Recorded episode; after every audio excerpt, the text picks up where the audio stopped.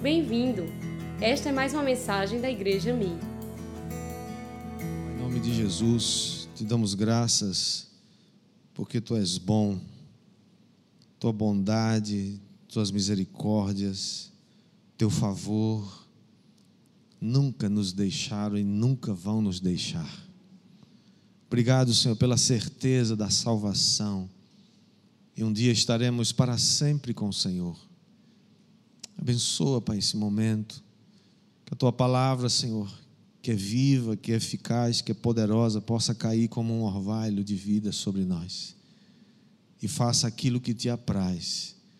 Declaro e reconheço a minha completa, total dependência do Espírito Santo. Sem o Senhor nós não somos nada.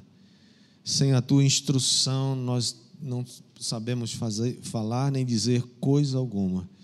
Mas obrigado pela revelação na tua palavra para alimentar os nossos corações nessa noite. Em nome de Jesus nós te pedimos. Amém.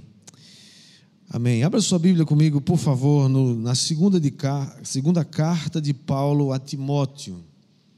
Nós vamos ler o capítulo 1, do verso 1 ao verso 7. Segunda carta de Paulo a Timóteo, capítulo 1. O tema da nossa mensagem hoje é Rompendo com o espírito de medo. Diga comigo, rompendo com o espírito de medo. Vamos ler, assentados mesmo como estamos. Diz assim: Paulo, apóstolo de Cristo Jesus, pela vontade de Deus, de conformidade com a promessa da vida que está em Cristo Jesus. Ao amado filho Timóteo, graça, misericórdia e paz da parte de Deus e de Cristo Jesus, nosso Senhor. Dou graças a Deus, a quem desde os meus antepassados sirvo com consciência pura, porque sem cessar me lembro de ti nas minhas orações noite e dia. Lembrado das tuas lágrimas, estou ansioso por ver-te, para que eu transborde de alegria pela recordação que guardo da tua fé sem fingimento, a mesma que, primeiramente, habitou em tua avó Lloyd e em tua mãe Eunice, e estou certo de que também em ti. Por esta razão, pois te admoesto que reavives o dom de Deus que há em ti, pela imposição das minhas mãos. Porque Deus não nos tem dado espírito de covardia, mas de poder, de amor e de moderação. Vamos ler esse último versículo, versículo 7. Todos juntos, assim, olhando para o telão que a gente lê na mesma versão. Essa é a versão a Almeida, é, revista e atualizada. Diz assim, vamos dizer todos juntos? Porque Deus não nos tem dado espírito de covardia, mas de poder, de amor e de moderação. A Bíblia Thompson, que tem a versão contemporânea, traduz esse texto dizendo: Porque Deus não nos deu espírito de timidez, mas de poder, de amor e de moderação. A NVI, nova versão internacional, traduz como: Pois Deus não nos deu espírito de covardia, mas de poder, de amor e de equilíbrio. Covardia, timidez, temor e medo são palavras semelhantes. O medo, na verdade, ele pode ser um bom aliado quando ele nos leva a ser prudentes, sim ou não? O medo diz, ó, não vai pular aí que é perigoso. Por exemplo, se você vai atravessar uma avenida movimentada, né, uma rua carneiro dessa aqui na hora do rush, você sabe que tem muito carro e você não vai atravessar de qualquer jeito, você tem medo de ser atropelado. E por causa disso, que, que você faz? Você toma todos os cuidados, procura atravessar na faixa, né? olha de um lado para o outro, vê se não vem um motoqueiro desse aí, kamikaze, né? querendo passar por meio de todo mundo. Mas você vai atravessar. Uma coisa é você ter cuidado ao atravessar uma avenida movimentada. Outra coisa muito diferente é você ficar em pânico, paralisado na calçada, com medo de atravessar e nunca atravessa. Esse estado de inércia, de medo, a Bíblia chama de covardia. E a Bíblia faz isso no nível de um espírito. Ele diz: Deus não tem nos dado um espírito de covardia. Nós temos vivido, irmãos, um tempo, né, onde vocês têm visto, todos nós temos visto, das pessoas estão com medo. Ainda estão com medo. Elas estão trancadas em casa há meses, muitas delas. Algumas estão em pânico, porque elas continuam ouvindo uma repetição. Ainda hoje elas ouvem um mantra: fique em casa, fique em casa, fique em casa. Olha o vírus, olha não sei o que, olha não sei o que lá. O medo de contrair o vírus né, fez com que pessoas saudáveis, pessoas produtivas, ficassem em casa o tempo todo. Um tempo tão prolongado que já provocou a maior recessão econômica da história recente do mundo. Onde milhares de empresas foram fechadas e milhões de empregos literalmente foram perdidos. Eu creio, é minha, meu, meu, meu entendimento e minha fé, que mesmo diante desse quadro desesperador, você é um filho de Deus, uma filha de Deus. Deus tem uma provisão para você. Mas a realidade é essa, sim ou não? Por isso eu creio, irmãos, que é tempo de romper com esse espírito de medo. Chega. Felizmente que muitos dos irmãos, né, muitos amigos nossos, irmãos, estão conseguindo trabalhar. Estão conseguindo fazer home office, né, trabalhando em casa estão conseguindo se reinventar, estão conseguindo criar novos produtos, novos serviços, estão conseguindo é, criar alguma coisa diferente que não existia antes. Mas, infelizmente, muitos ainda continuam em casa com medo de atravessar a rua. Os consultórios dos psicólogos, né, poderiam estar mais abarrotados ainda, porque eles estão com medo de ir para o psicólogo também. Imagine o nível que nós chegamos, né? Eu creio, irmãos, o meu espírito que é tempo de você romper com esse espírito de medo. É tempo de você romper com esse espírito de timidez, com esse espírito de covardia, com esse espírito de pânico. Porque uma coisa é você ser prudente, e nós estamos aqui sendo prudentes. Olha o distanciamento. Em vez de a gente ter 200 pessoas aqui hoje, nós temos 60 e poucas aqui no templo. Todo mundo distanciado, ninguém abraça ninguém, doido para dar um abraço, doido para né, voar no pescoço do irmão assim, dizer: meu irmão, que benção, que bom lhe ver. Né? Não pode. Todo mundo mascarado, escondido, né? álcool na toda hora. Isso é prudência. Né? Uma coisa é você tomar as medidas de segurança, que nós estamos tomando, que você está tomando, que deve continuar tomando por um tempo ainda, não sabemos quanto tempo. Mas outra coisa muito diferente é você ficar em, clauso, em casa, enclausurado, improdutivo, com medo. Não sabendo que essas pessoas, quanto mais você fica em casa, menos menor fica a sua imunidade abaixa a sua imunidade, porque você não está em contato com a vida, com o ar. É feito criança, que os pais protegem tanto, não deixa o bichinho, não pode sair na rua, passa seis meses em casa. Já viu o pai assim, mãe, que o menino nasce e passa seis meses sem botar a cara fora. Quando vai levar o menino para vacinar, empacota o menino todo numa bolha. No dia que ele sai na rua, pega uma gripe, um resfriado, passa 15 dias de, com febre, com pneumonia. Misericórdia. Por quê? Porque o menino não vai para o chão, não bota o pé no chão, não vai para o quintal, não vai, não bota terra na boca. Tem que ir para esses lugares para criar imunidade, meu irmão. É ou não é, mamãe? Essas mamães mais novinhas, que essas precisam aprender com as mãezinhas que já passaram por isso. Né? Primeiro filho, ah, o bichinho não pode, não pode nada. O terceiro em diante, ai menino, vai para lá, vai, vai, vai, brinca, vai. E é bom que seja assim. Não significa que você vai ficar na lama, você vai ficar, né? Mas precisa gerar essa imunidade.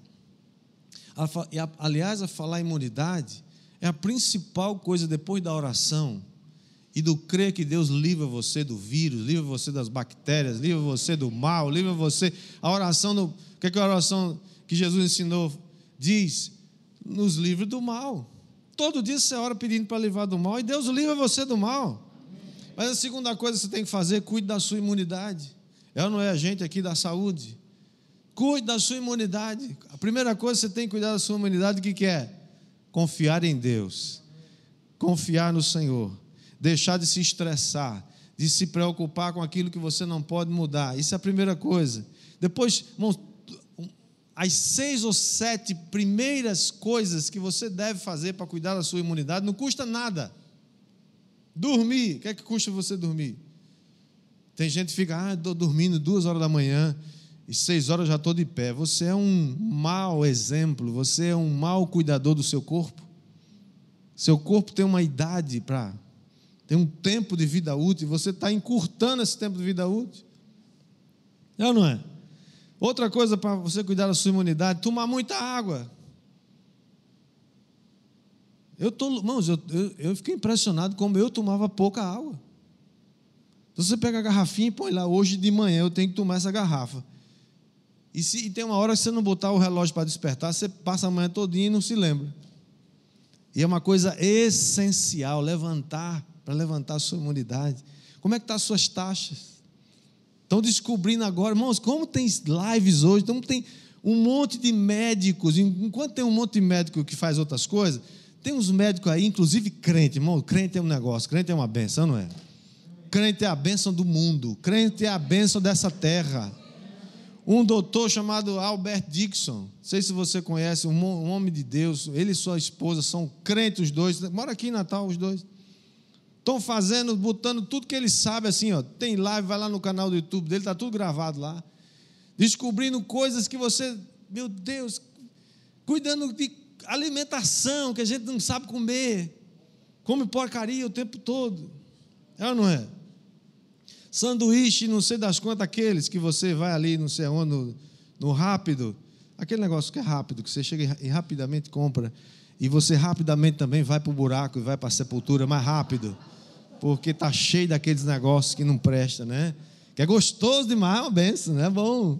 Tá? Bom, as coisas mais. É, não custa nada. Você vê que é uma coisa, uma descoberta poderosa que já faz anos que já se sabe disso, mas agora que isso vê à luz, né?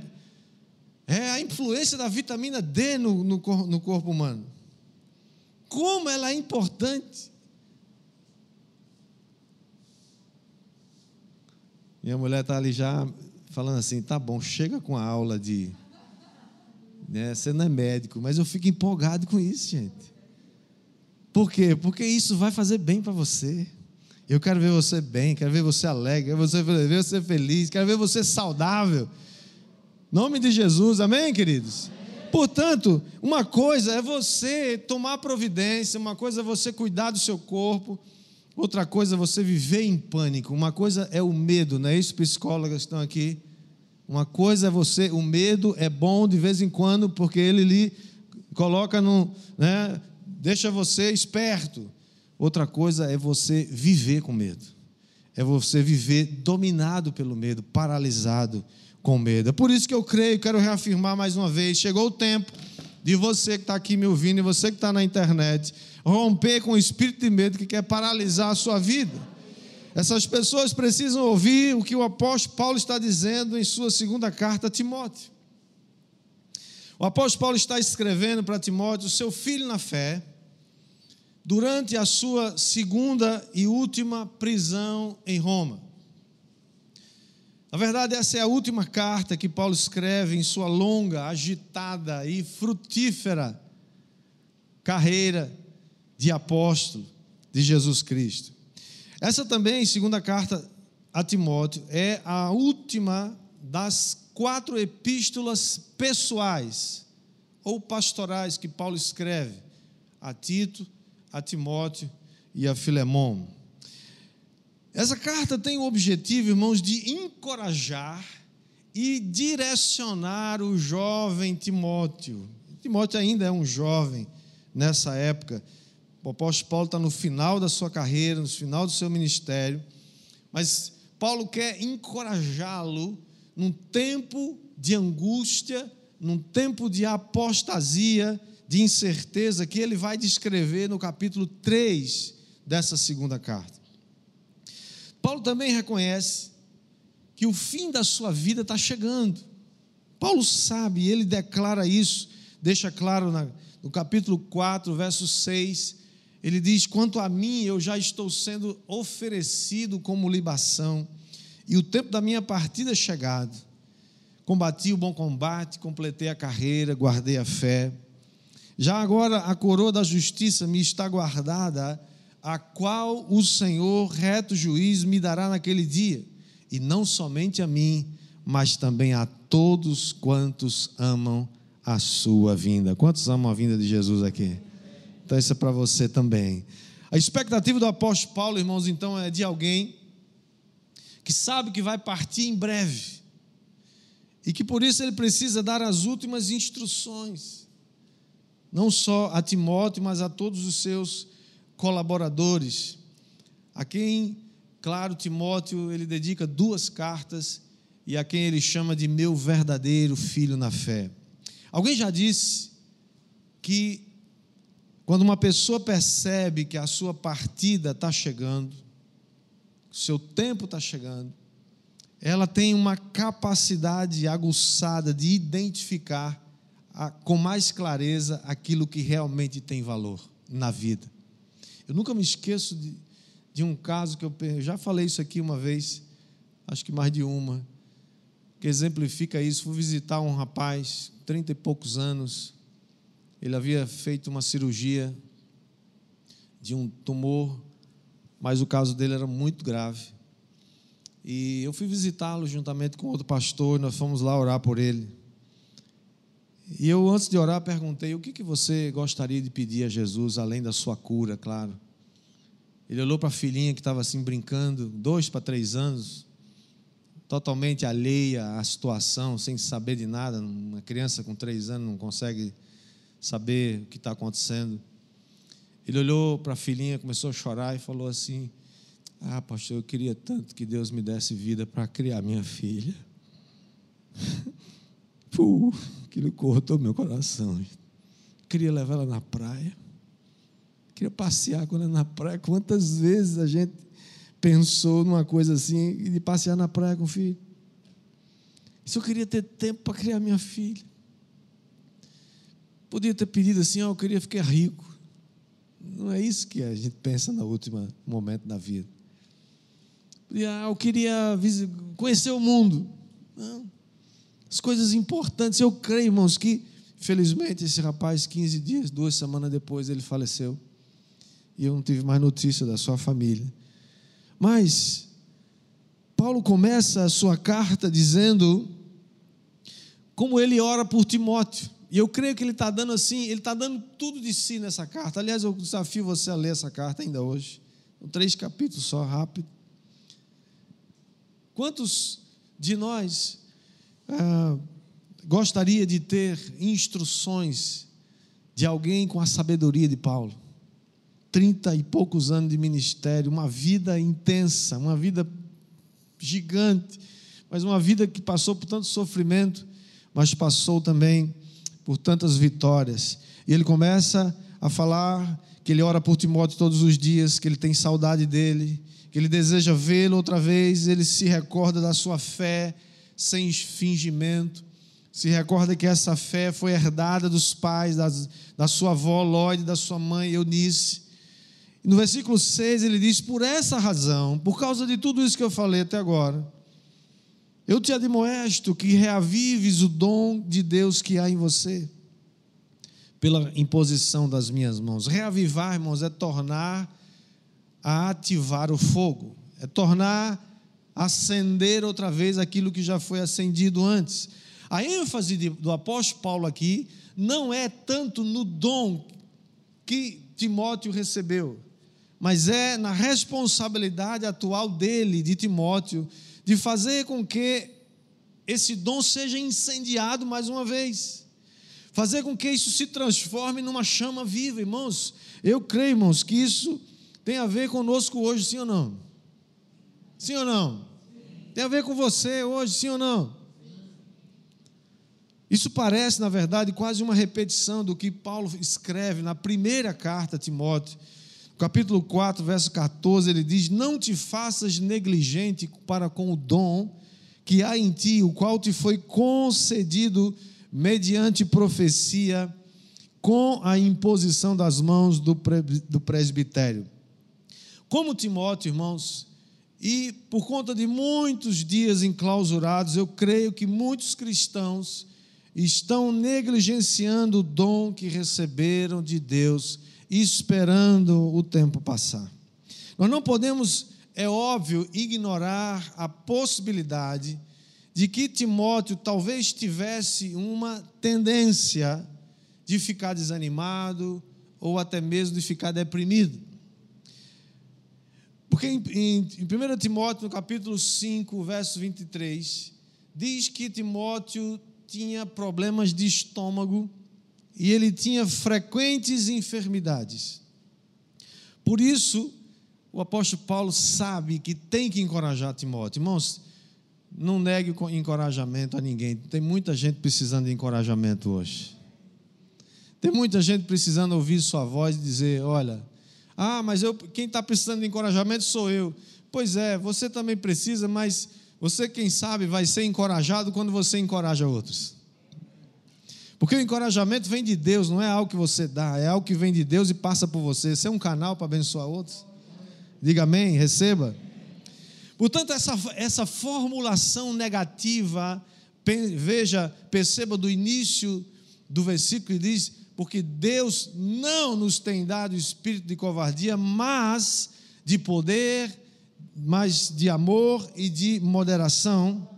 Essa fórmula negativa de falar, colocada no início da frase, enfatiza o contraste muito semelhante quando Paulo escreve aos Romanos, capítulo 8, verso 15, quando ele diz: Porque não recebestes o espírito de escravidão, para viverdes outra vez atemorizados, mas recebestes o espírito de adoção, baseados no qual clamamos Abba, Pai. Nós podemos clamar e chamar Deus de Pai, porque nós somos adotados na família de Deus, diga amém. Assim nós podemos presumir que o espírito de covardia de que Paulo está falando aqui também é um espírito de desânimo. E desânimo, irmãos, é uma das armas prediletas de Satanás. Toda vez que você estiver desanimado, saiba, isso é um ataque do diabo. Uma coisa é você se cansar, cansar fisicamente, às vezes se cansar emocionalmente, e você pedir e buscar de Deus um renovo reconhecer que você está cansado, reconhecer que você precisa de Deus. Outra coisa muito diferente é você permanecer desanimado. E aí o diabo sabe que eliminou você, guardou você lá num canto. Você não faz mais mal a ninguém, nem a ele, nem ao inferno.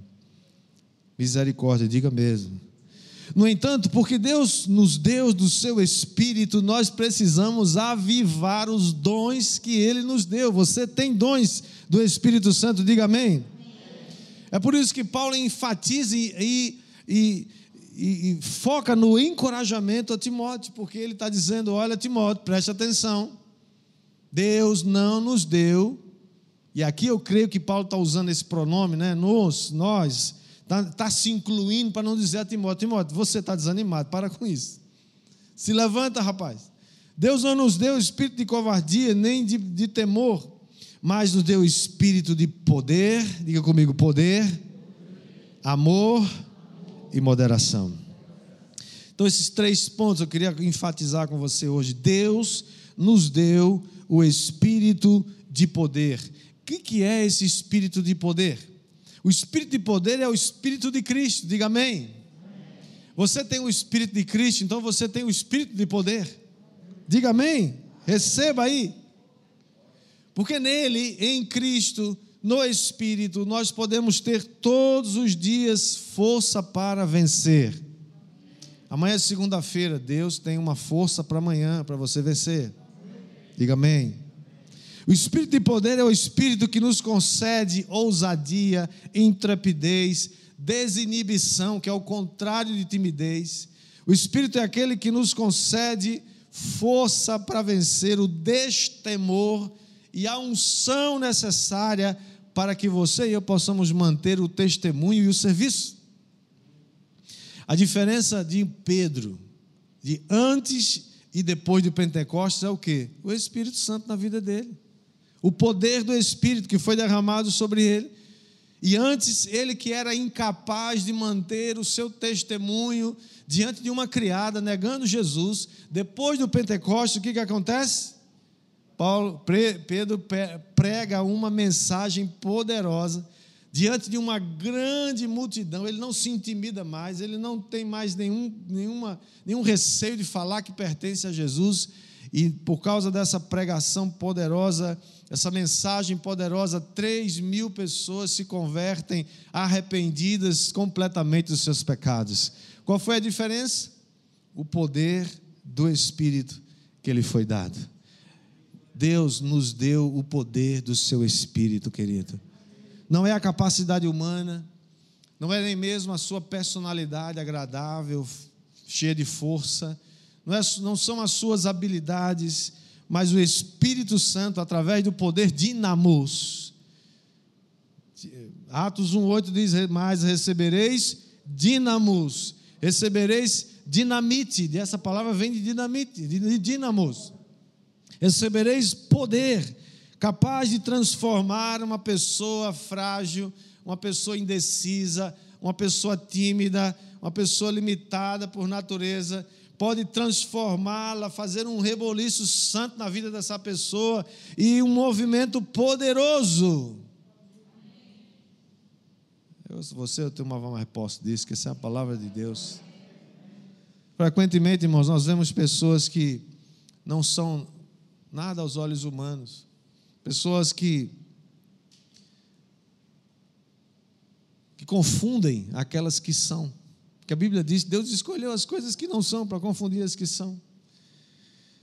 Lógico que nós nunca vamos nem podemos desprezar os títulos, mas eles nunca serão uma chancela do poder e da unção de Deus na sua vida. Nunca. Eu sempre me lembro do exemplo da irmã Severina. A irmã Severina era uma analfabeta. Para os mais chegados, era a irmã Bio. Uma mulher extremamente religiosa antes. Sim, aquela que não perdia o encontro da, da igreja dela, né? Não vou falar aqui da igreja de ninguém, né? Mas ela, ela, ela tinha uns 18 filhos, se eu não me engano. E ela, essa mulher assim, sabe, guerreira, poderosa, analfabeta, não sabia ler nada. Um dia essa mulher se converte.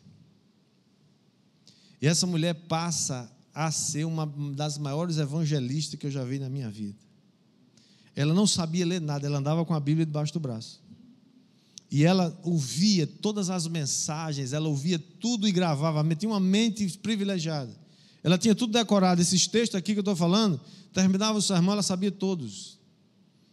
E aí ela sabia o plano de salvação completo. Ia evangelizar uma pessoa. Tome aqui, abra aqui no livro tal, no capítulo tal, no versículo tal. E tem uma coisa: se a pessoa lê isso errado, está errado, não é isso não. E a pessoa lia e ela pregava o evangelho. Essa mulher ganhou tanta gente para Jesus. Eu ficava olhando para ela e dizia: Meu Deus, a mulher não sabe nada, nunca foi numa escola, não sabe ler nada. Sabe, não estamos fazendo aqui a apologia dos analfabetos, claro que não. Mas eu estou dizendo para você uma coisa: o Espírito de Deus não escolhe quem é mais instruído. O Espírito de Deus é derramado sobre aquele que crê. E aquela mulher creu. E no dia que ela creu, o Espírito Santo veio, o poder do Espírito, o Espírito de poder que Paulo está falando para Timóteo, veio sobre aquela mulher e ela se tornou uma testemunha poderosa. Mas Deus também nos deu o Espírito de amor, não só de poder, o poder e o amor ágape, irmãos, precisam andar juntos, lado a lado. Por quê?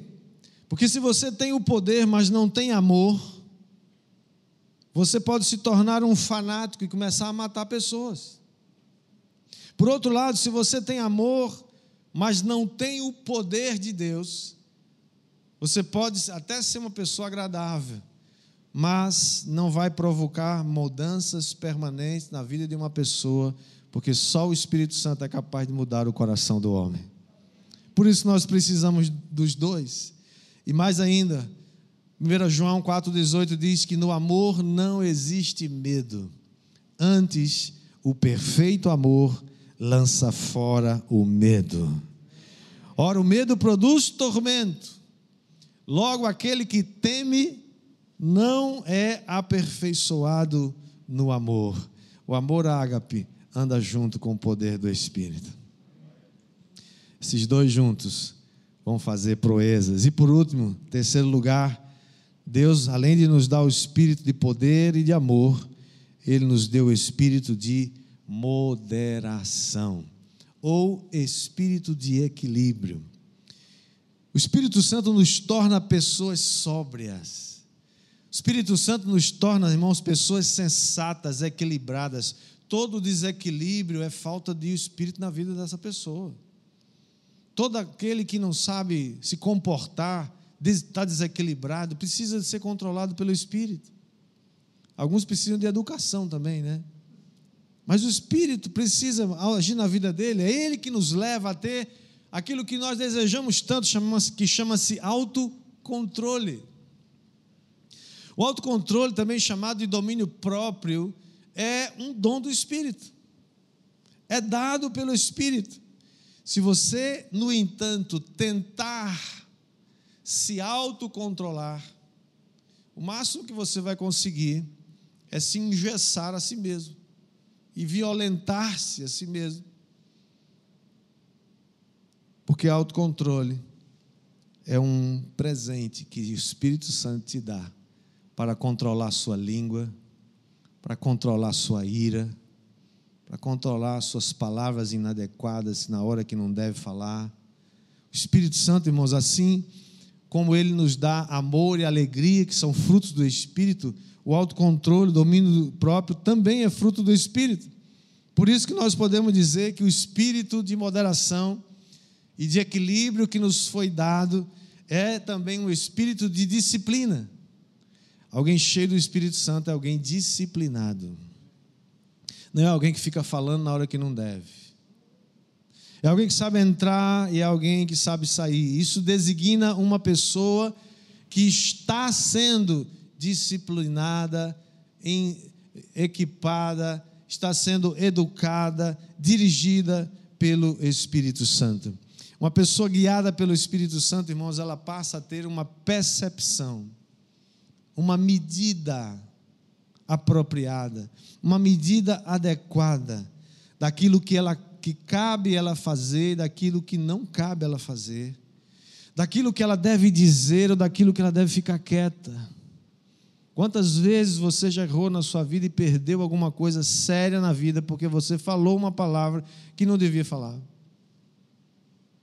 Eu já disse que por causa de um grito se perde uma boiada.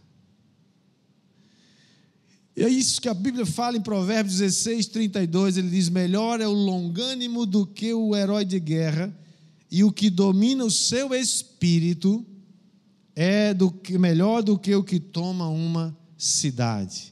Está dizendo: olha, aqueles que conseguem se controlar, aqueles que têm domínio próprio, aqueles que têm autocontrole, é melhor alguém que sabe se controlar do que algum guerreiro poderoso que conquistou uma cidade. Por quê? Porque quem controla seu espírito é alguém que vai ser vencedor, vai ter vitória na vida e vai fazer aquilo que Deus nos chamou para fazer. Todos nós, irmãos, estamos nos tornando semelhantes a Jesus, amém? Sim ou não? A cada dia o Espírito Santo está fazendo isso na minha vida e na sua, mudando a gente, moldando a gente, arrancando os carrapichos, arrancando as, né, as crecas, arrancando as, as perebas, dando saúde. Quem recebe aí, diga amém. Portanto, Ele é o Espírito que nos dá moderação, equilíbrio, disciplina, domínio próprio. Porque quem não tem domínio próprio, provavelmente tem um demônio próprio. Já diz o pastor Cote, né? E esse equilíbrio, ele nos leva para Cristo e não para a escravidão. O apóstolo Paulo, portanto, irmãos, concluindo, está convicto de que esse espírito de poder, esse espírito de amor e de moderação, não deixará, depois da sua partida, Timóteo vacilar e ser medroso. Isso serve para mim e para você hoje. Vivemos num tempo difícil. Para muitos, para nós é tempos desafiadores. Para muitos é tempos complicados. Para nós é um tempo onde você vai ver Deus se manifestar. Que o espírito de poder, espírito de amor e de equilíbrio vai conduzir você, vai conduzir todos aqueles que creem, todos aqueles que esperam em Deus. E terminando o último texto, continuando o texto de, do capítulo 1, verso 8. Paulo diz ainda: Não te envergonhes, está falando para Timóteo ainda portanto, do testemunho do nosso Senhor, nem do seu encarcerado que sou eu. Pelo contrário, participa comigo dos sofrimentos a favor do Evangelho, segundo o poder de Deus, que nos salvou e nos chamou com santa vocação, não segundo as nossas obras, mas conforme a sua própria determinação e graça, que nos foi dada em Cristo Jesus antes dos tempos eternos, e manifestada agora pelo aparecimento do nosso Salvador, Cristo Jesus, o qual. Se prepare para dar glória agora. Se prepare. O qual, Jesus Cristo, não só destruiu a morte, como também trouxe à luz a vida e a imortalidade. Sabe por que tem um monte de gente em casa com medo? Porque teme a morte. E nós podemos até um dia, vamos, claro, se Jesus não voltar antes, o corpo vai descer à sepultura. Mas morrer, a gente não morre mais não. Você agora é imortal. Aqueles caras da, da, da aquela academia de letras, pensa que eles são os imortais, né? São imortais até que morram. Nós somos imortais porque vamos viver para sempre com Jesus. Ele que trouxe à luz a imortalidade mediante o Evangelho. Verso 11: Para o qual eu fui designado pregador, apóstolo e mestre. E por isso estou sofrendo essas coisas, todavia não me envergonho, porque sei em quem tenho crido. E estou certo de que Ele é poderoso para guardar o meu depósito até aquele dia. Jesus Cristo, irmãos, veio para destruir o poder da morte, para trazer à luz a vida, a imortalidade, e nós viveremos para sempre com Ele. Que palavra de Deus, que palavras de Paulo a Timóteo, que palavras poderosas da bendita palavra de Deus.